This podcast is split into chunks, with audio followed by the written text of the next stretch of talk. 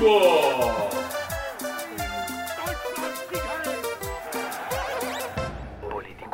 Yo no sé a quién se le ocurrió hacer esto así. La verdad es que es súper incómodo. Nosotros no estamos acostumbrados a grabar. No. Tipo, me pica la cara y no Soy- puedo rascarme porque queda mal en cámara. ¿Sabes qué es lo peor? Yo soy un niño pequeño que me distraigo con las teles y ahora es como que no puedo dejar de ver el teléfono y es tipo, voy a morir. Eh, la- lamentamos mucho la decisión unidireccional y De autoritaria de la producción. Eh, morirás en el infierno, Juami. Y además no es que tipo estamos grabando solamente, sino que también es, es en vivo, como que tampoco Es podemos. en vivo, es tipo, no nos podemos sacar los mocos. Hay muchísima edición, tipo, no tenemos maquilladora ni siquiera. Ay, no. Sí. Bueno. ¡Qué hermoso! Ahora viene el noticioso. Bueno, ¿quién arranca? Nacional, Eh. no, arranca vos. Arranco yo. Eh, Vamos. Ah, el alcalde de Caracas solicitó ante el ¿Quién? Consejo Nacional Electoral, el alcalde de Caracas. ¿Quién? Dios mío. Venezuela, Nico, Sí, sí, Venezuela. Este, ante el Consejo Nacional Electoral, ilegalizar la coalición opositora del, de la Mesa de Unión Democrática para que deje de ser un deje de deslegitimar su categoría de partido político, acusándola de fraude en la junta de firmas para el referéndum de revocatorio contra Maduro. Qué locura. Se acordaron tarde igual de declarar ilegal la mesa de oposición. Sobre todo Pero cuando es- tiene una cantidad de bancas ya considerables en el Congreso. Sí, sí, sí. Y además, supuestamente el referéndum que estaban haciendo no se iba a hacer, entonces, bueno, ahora sí se hace, las firmas que no juntó son válidas. Claro, complicado. es como medio turbina, pero ya ahí sacarle la categoría de partido. Sí, sí, sí. Pokémon Go sin llegar a la Argentina y la reputa madre que lo parió. Es una tragedia. Tipo, todos los días sale una noticia distinta de que mañana va a ser el día en el que llegue. Ya hay fotos de los servidores este, dando vueltas, eh, están activos, están. Ahora tienen, ahora el estado de los servidores es como, eh, no sé, originalmente aparecía caído hace 27 horas y ahora aparecen signos de pregunta, lo cual todo el mundo ya está diciendo, bueno, es el momento, ahora sí, finalmente. Vas a poder ser el mejor, siempre el mejor, mejor que nadie más. Sí, por lo menos si me mudo a la Patagonia, porque parece que todo que a partir de que se abrieron los servidores en Chile estaría funcionando eh, Pokémon Go en, en el hemisferio más al, no, en el hemisferio más al sur, en el punto más austral de nuestro país. ¿Y mm, querés atraparlos tú, metas, Nico? Sí. Bien. En Brasil ya son 12 los detenidos por planear ate- atentados en los Juegos Olímpicos y se mantiene abierta la operación de búsqueda de otros sospechosos. Además, ya se hacen apuestas sobre qué día va a haber un atentado en las Olimpiadas. Alegría nato, en fin. Totalmente. Hay tipo un boleto con la cantidad de días que uno puede comprar y elige qué día de los dos semanas, tres semanas que duran los Juegos Olímpicos va a haber un atentado. Bienvenidos a Múnich, chicos. Un nuevo juego olímpico. Vuelve el, puerta, el servicio puerta a puerta para compras al exterior. Eh, y es complicado. Ridículamente complicado. Si compras con couriers privados eh, como DHL, UPS o FedEx, podés este, comprar hasta mil dólares o una carga de 50 kilos, pagándole el extra al courier. O podés recibirlo también por correo argentino, eh, declarando, o sea, declarando lo que compres, o sea, pagando el 50% del valor. Por esas cosas detesto el en vivo. Y teniendo una franquicia, y con, también tenés una franquicia de hasta 20 dólares o 2 kilos por año, por persona. Complicado. ¿20 dólares o 200? 200, 200 dólares. Bueno, ese problema Sí. del en vivo que no puedo... 20, 20 dólares sería como no te compras ni un par de zapatillas. Y uno y ahora todos tenemos los tipo los señores diciendo compras, compras, volvamos a China, volvamos a China, Sí, sí, compras, compras y así. Em, mm, mm, mm. estaría haciendo la convención demócrata en estos momentos donde se anunció finalmente que Hillary Clinton es la candidata oficial del Partido Demócrata a presidencia Además de que cuenta con un gran apoyo de cele- celebridades que mostraron su afinidad con la candidata del Partido Demócrata, como pueden ser el gran show de Meryl Streep con su polémica camisa. Con eso, Bernie Sanders unificó al Partido Demócrata, nominando efectivamente a Hillary Clinton como la candidata por el Partido Demócrata para presidente de los Estados Unidos, llamando al voto unánime a favor de Clinton, al mismo tiempo de que puso prioridad en la en impedir está como que un pequeño delay de sinapsis. La victoria de, de Trump electoral y afirmando que las diferencias internas no quieren decir que hay grandes rupturas, sino que en eso se, se encuentra la democracia dentro de los partidos. A todo esto, las encuestas señalan a Trump mucho más cerca electoralmente en intención de votos de Hillary Clinton, mientras que la intención de voto de Hillary sigue bajando. El gobierno reconoció la posible amenaza de un ataque terrorista del ISIS en nuestro territorio. Eh, Nos matarán a todos, nos matarán a todos. Moriremos todos. Las sospechas surgen a partir de la cercanía de los Juegos Olímpicos eh, que se realizan en Brasil, sumado a que ISIS eh, lanzó un documento en el cual afirma que va a atacar al corazón del Papa. Que puede entenderse como "Bueno, vamos a atacar la Santa Sede en Italia, o también vamos a poder atacar este, bueno... La cancha eh, de San Lorenzo. Sí, la cancha de San Lorenzo. Pobre Tinelli.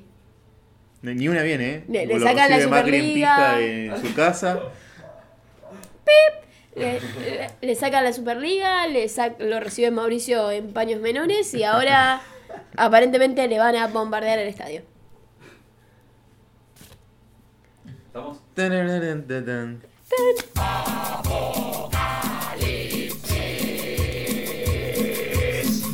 Apocalipsis. ¿Cuál es el apocalipsis de hoy? El ISIS. Eh, el apocalipsis de, de hoy es que moriremos, moriremos todos en el apocalipsis.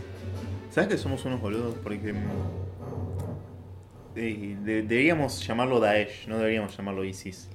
¿Por qué Daesh? Porque Daesh es el término, o sea, si vos hablás árabe, la sigla ISIS eh, forma Daesh. Y los tipos no le. Y, y a ISIS no le gusta que le digan Daesh.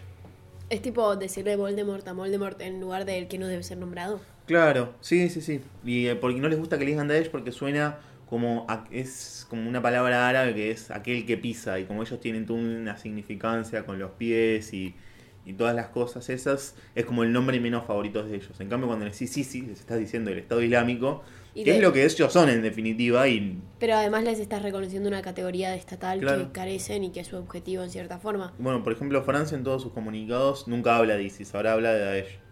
Mm. Entonces estuvimos mal todo el primer bloque, deberíamos haber hablado siempre de Daesh. Bueno, en el Bueno. episodio X. Compromiso. no. Compromiso Hablaremos de Daesh en el próximo en lugar de. ISIS. Eh, bueno, como todos bien sabemos que es ISIS, Daesh. Daesh, perdón, es como que está incorporado, Sí, es como sí. decir, eh, no sé, las Malvinas son argentinas, y decir de Malvinas en lugar de Falklands. Estás en un terreno peligroso. Volvamos con sí, Daesh. volvamos con Daesh. Eh, ¿Qué pasó con Daesh? bueno, ISIS últimamente se... Daesh. Ay, Dios mío. La palabra es Japón. bueno, esta agrupación eh, se ha vuelto al centro de atención tras una serie de incidentes accidentales, sobre todo en particular con el atentado en Niza. El ¿Cuál fue ese? El del, el del camión. El del camión. Dios. Fue muy GTA. Estaba pensando en eso. agarras, vamos, ¿quién no lo hizo en el GTA? Podemos decir, el muchacho era un soldadito de Daesh o era un loquito que en su vida había jugado al GTA toda su vida y quería, dijo, bueno, vamos a experimentar qué es esto de agarrar una camioneta y empezar a atropellar gente. Pero Me bueno, sorprendió por lo, lo, lo gurka, porque antes, qué sé yo, va a sonar medio raro lo que voy a decir, pero antes, cuando había ataques terroristas, eran ataques terroristas con estilo, tipo, secuestramos un avión y lo chocamos contra uno de los edificios más altos del mundo. Hoy son burdos, hoy es, sí, agarré este camión, me subí y, y aceleré y no paré hasta que me cagaron a tiros. o me metí en una iglesia y degollé al cura. Dios. Es como, creo que también eso cambia el nivel de organización que tienen la- este tipo de agrupaciones, donde antes eran mucho más verticales y focalizados y los ataques eran muy planeados. Y acá es como una idea de generar un temor generalizado con ataques pequeños y poco organizados y que además muchas veces ni siquiera son de ellos mismos o de miembros oficiales, sino que es como, bueno, sí, todo el mundo puede ser parte de Daesh y todo el mundo puede agarrar un arma y empezar a matar tiros, como así se dijo en los medios argentinos con el incidente del neonazi de Múnich, donde salió, se salió a decir que Daesh había aplaudido los actos y vamos, es ridículo, muchachos, era un neonazi, no quiere a los musulmanes tampoco. Bueno, este, también los, los ataques terroristas no traen malas noticias siempre. Lo que es interesante es que eh, se habla de que desde el mismo Daesh ha habido un cambio de políticas. Eh, uno, cuando habla del Estado, cuando uno habla de Estado Islámico, uno puede pensar, bueno, ¿qué necesidad tiene un Estado eh, estar llevando a cabo actos terroristas a kilómetros de su territorio? Y lo que se afirma es efectivamente esto, como el Estado, como Daesh, está en una crisis interna a partir de los avances militares que se producen en lo que tiene en el territorio que tiene ocupado, es que se ha, corri- ha corrido su eje de, de acción política, bueno, de acción militar, a los esfuerzos de esfuerzos bélicos en Siria y los ha pasado a ataques terroristas en el resto del mundo como para hacerse conocer y tratar de inflarse un poco.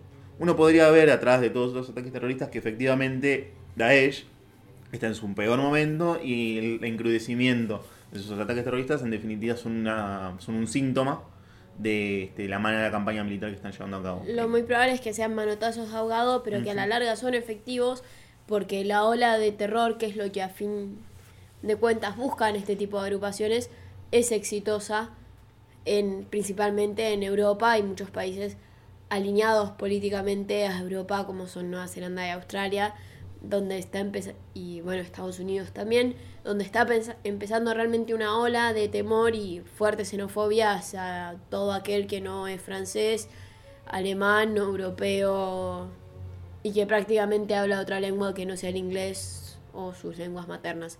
En otras noticias, en las últimas horas ha trascendido el, trend topic. ¿Cuál era? Pray for Argentina. La cara de, de, de nada de la producción dice mucho. ¿De qué estás hablando? Aparentemente arrancó como una joda, pero varios países del resto del mundo lo han tomado como una noticia real. Eh, algunas cuentas de Twitter empezaron este, publicando imágenes este, de Villa Miseria diciendo cómo se iban a bancar, este, cómo la villa iba a bancar el ataque de- del terrorismo islámico. Eh, y algunos, algunos medios internacionales han, han han levantado la noticia y la han publicado como que en caso, de, como existe esta amenaza en Argentina y un medio generalizado, supuesto, a un ataque terrorista, este, se había empezado a difundir esta idea de recemos por Argentina y que no pase nada. Confirmamos, Argentina es el mejor país del mundo donde nos preocupamos desde antes de que pasen las cosas. Definamos mejor país sí, del no, fue, mundo. fue sarcástico. Como bueno, en la, en, salió una nota realmente en La Nación que me indignó, ya que hablamos del mejor país del mundo, que decía que los argentinos querían parecerse a Alemania y España. ¿Por qué? No tiene sentido esa nota. Yo ¿Por escuché al señor que fútbol? hizo la encuesta, pero además no tenía sentido. Era como, no, bueno, porque hicimos una encuesta y quieren parecerse. Hicimos una encuesta. quieren, quieren- los argentinos quieren parecerse a un país que está en crisis O- política, ¿a económico. Opciones Alemania o España. Y además, dos países que tienen regímenes parlamentarios. Sí, sí. Entonces es tipo, ¿qué clase de encuesta hiciste? Sos Claro. un mandril haciendo encuestas. Pero bueno. Argentina es el mejor país del mundo, efectivamente. Exacto. Tema del día. Tema del día. Ah, Quiebre democrático. chun, chun, chun. ¿Usted quiere llevar a cabo un golpe de, de Estado? Sí. ¿Quiere divertirse con la vida de sus ciudadanos y aprovechar cada ventaja que tenga para derrotar la democracia? Sí. Esta es su guía. Bien. ¿Qué es un quiebre democrático? Es una buena pregunta, Nico. Este, Bueno, un quiebre democrático es aquella situación en la cual eh, se produce un, digamos, un desequilibrio en, en las normas, en, la función regularizada de la democracia. Esto no significa siempre golpe de Estado, tampoco significa Mauricio Macri, sino que también puede significar casos de crisis extrema, como por ejemplo fue el 2001, o como por ejemplo este puede ser el cierre del Congreso o este, la salida repentina del presidente del gobierno. pero técnicamente eso no es un quiebre democrático. ¿Qué acabo de decir? ¿Qué- ¿Y entonces qué es? O sea, Es un bueno, es un fallo en el presidencialismo que bueno, puede, es parte de los quiebres democráticos. en realidad puede terminar en un quiebre democrático. porque ¿Qué si lo no- parió? Entonces, bueno, entonces definilo vos. ¿Ves? Este, justo este programa que tenía que ser en vivo era el comediante que tenía que no tener preparado el concepto. Y acá es cuando entramos en choque. Y esto es la democracia, chicos. No, Este. eh, Nico lo dijo bien, pero yo le estaba tratando de decir algo a Euge. Y por eso Euge no prestó atención a lo que estaba diciendo. No, pero el tema es que mezcló. Perdón. Aprendí a hacer dos cosas al mismo tiempo. No puedo. No, pero el tema es que el quiebre democrático no implica. No siempre es un. No siempre el quiebre democrático implica un quiebre de gobierno. Ok. Esa es la gran diferencia. Porque el quiebre democrático implica que se sale del régimen democrático normal, mientras que la caída de un gobierno no implica la- el quiebre de la democracia. El 2001 no es un quiebre democrático. Lo que hay es una caída de un gobierno donde s- ¿O sí? se mantiene la democracia. Porque ¿Sí? Bot, sí. Bob, Claramente no. quiero, quiero que haya un...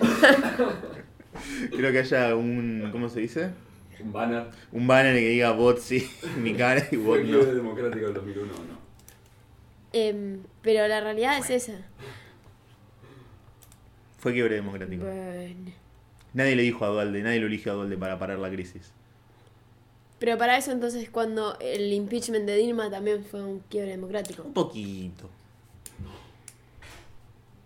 Fue una caída de un gobierno por medios regulares. Es mi opinión. Te- Tengo un artículo, pueden revisar mi artículo sobre el asunto en estadointernacional.com. Pero la realidad es que el quiebre democrático termina llevando al ascenso por vías legales o ilegales del poder, donde se efectivamente se rompe con el régimen democrático y deja de existir la prevalencia del. Muchas veces termina de las elecciones, muchas veces terminan siendo una pantalla de aprobación y muchas veces se cancela el- la operación del Congreso y la división de poderes. Exacto. Ahora bien, ¿cómo se llega a un quiebre democrático? Votando a Macri, claramente. ¿Qué, qué te hicieron en Uruguay, Nicolás? Dios mío. ¿En qué te ha convertido, Me mataron, Daniel? me mataron de embole. ¿Cómo se llega? Bien. Eh, para llegar a un quiebre democrático prácticamente hay cuatro opciones. Primero tiene que aparecer un problema insoluble, como Ujú. ganó Macri. O el peronismo. O, No lo digo yo, es algo que dicen un montón de autores. No, no, no- o una fuerte crisis económica y haber perdido una guerra mundial. Eh, después está la pérdida de poder y legitimidad por parte del gobierno, como el tarifazo, y fue Mauricio, no fui yo, como dijo Aranguren, o ser el Partido Socialdemócrata Alemán y dejar, dejar de tener eh, poder en los congresos y que se te llene el congreso de actores que no quieren a la democracia como eran los comunistas. y- Básicamente correr por el por más o menos. El tercer paso se pasaría al vacío de poder, donde, ¿qué quiere decir el vacío de poder? Que las instituciones se van a ir debilitando y que poco a poco va a salir la salida de, esa, de ese problema insoluble no va a estar dado por el funcionamiento institucional, sino que va a venir de afuera. Como un loquito con un bigote muy simpático y que saluda con brazos en altos diciendo yo soy la solución alemana y con sus fuerzas militares no oficiales como la SSS y la CCA. Y por último se va a dar el desenlace, que ahí sí puede haber dos opciones. Tenés la crisis democrática y el quiebre o la crisis y el salvataje, donde eventualmente se termina dando, como hace Daesh, un manotazo de ahogado cuan- para revi- revitalizar la democracia. Y ahora, para vos en Venezuela, ¿qué, qué hay de todo esto? Así te Y, pongo en un lugar incómodo y, y nos olvidamos de que dije que el peronismo era un, problema insoluble. Vos querés, decir, vos querés salvarte que dijiste que el peronismo es un problema insoluble. No, pero quiero conocer tu opinión sobre Venezuela. ¿Eso no es una dictadura, Eugenia? No. Muy a mi pesar voy a tener que decir que no. Porque inicialmente tiene carácter, un fuerte carácter autoritario, pero. Venezuela no deja de ser una democracia. Al menos lo aparenta hacerlo. Ujú. Eh, Chávez, si bien su figura política surge por medio de un golpe de Estado, después se realizan elecciones y se estaría entrando en un tipo de terreno que podríamos hasta argumentar si el peronismo, los primeros dos gobiernos de Perón, fueron un gobierno dictatorial o un gobierno democrático. La realidad es que las elecciones existen, la oposición gana lugares en- y bancas en el Congreso. Es sorprendente lo, lo poco que necesitas para tener una democracia básica. O sea, en términos Sí, este, legales y prácticos. en términos legales y prácticos es una Los democracia. éticos y morales es otra cuestión. Exacto, totalmente. Pero no deja de ser un régimen que tiene una fuerte tendencia a ser un partido único, que le encantaría ser un régimen de partido único y hegemónico, y con un fuerte carácter autoritario y sesgado, y que además aprovecha el aparato del Estado para minimizar la participación política de los otros actores. Así que muy a mi pesar voy a tener que decir que en términos legales y normativos Venezuela es una democracia. Pero, pero está en una crisis presidencial, está en una crisis Sí, democrática. efectivamente está en una crisis Porque, democrática. bueno, está esta amenaza hacia los partidos opositores, el rol raro que tiene el Congreso. Sí, la poca como flexibilidad que tiene todo el sistema venezolano con un fuerte presidencialismo, o al menos se lo era en las épocas del pajarito. Y la realidad es que hoy Venezuela está en una crisis de gobierno muy fuerte que es muy posible que termine llevando una crisis democrática. ¡Yay! Bueno, Bueno, ¿qué Esto hace? ha sido Avisos- todo- Avisos parroquiales. avisos parroquiales. Avisos parroquiales. Ma- vamos a matar a Juami por haber tenido esta decisión unilateral de grabar haciendo esto. 10 episodios, chicos, lo, lo conseguimos. Llegamos al Hagamos una 10. fiesta para cuando cumplamos el año de, de grabar Politicum. Somos tipo, entrada. somos tipo el Diego. Porque El Diego. 10. Ah, Me pensé. buena analogía. Bueno, eh, Messi se tiñó el pelo. Messi se- Nos olvidamos de eso, muy importante. El Diego lo va a querer seducir. Y ahora es una rubia más. Eh, bueno, cumplimos con nuestra palabra, volvimos a grabar antes de, no sé, el mes. Sí, Yay. muy Este, bien. Fue no se Objetivo acostumbren. cumplido. No se acostumbren, volvemos a empezar a cursar en dos semanas. Pero prometemos tratar de grabar y no suicidarnos por cursar a las 7 de la mañana. Eh, tenemos dos, podemos grabar en esas dos horas que tenemos al, Los miércoles. Los miércoles. Sí, Grabar sí. en FSOC. Eh, bueno, mi nombre es Eugenia Robio. Es sorprendente digo, poder verme y decir eso. mi nombre es Eugenia Robio. Pueden seguirme en arroba eugerob con dos B largas. Y yo soy Nico Luna. Pueden seguirme en arroba soy Nico Luna. Y ahora Fundiza Negro. Negro. ¿Dónde está el negro? ¿Qué está haciendo?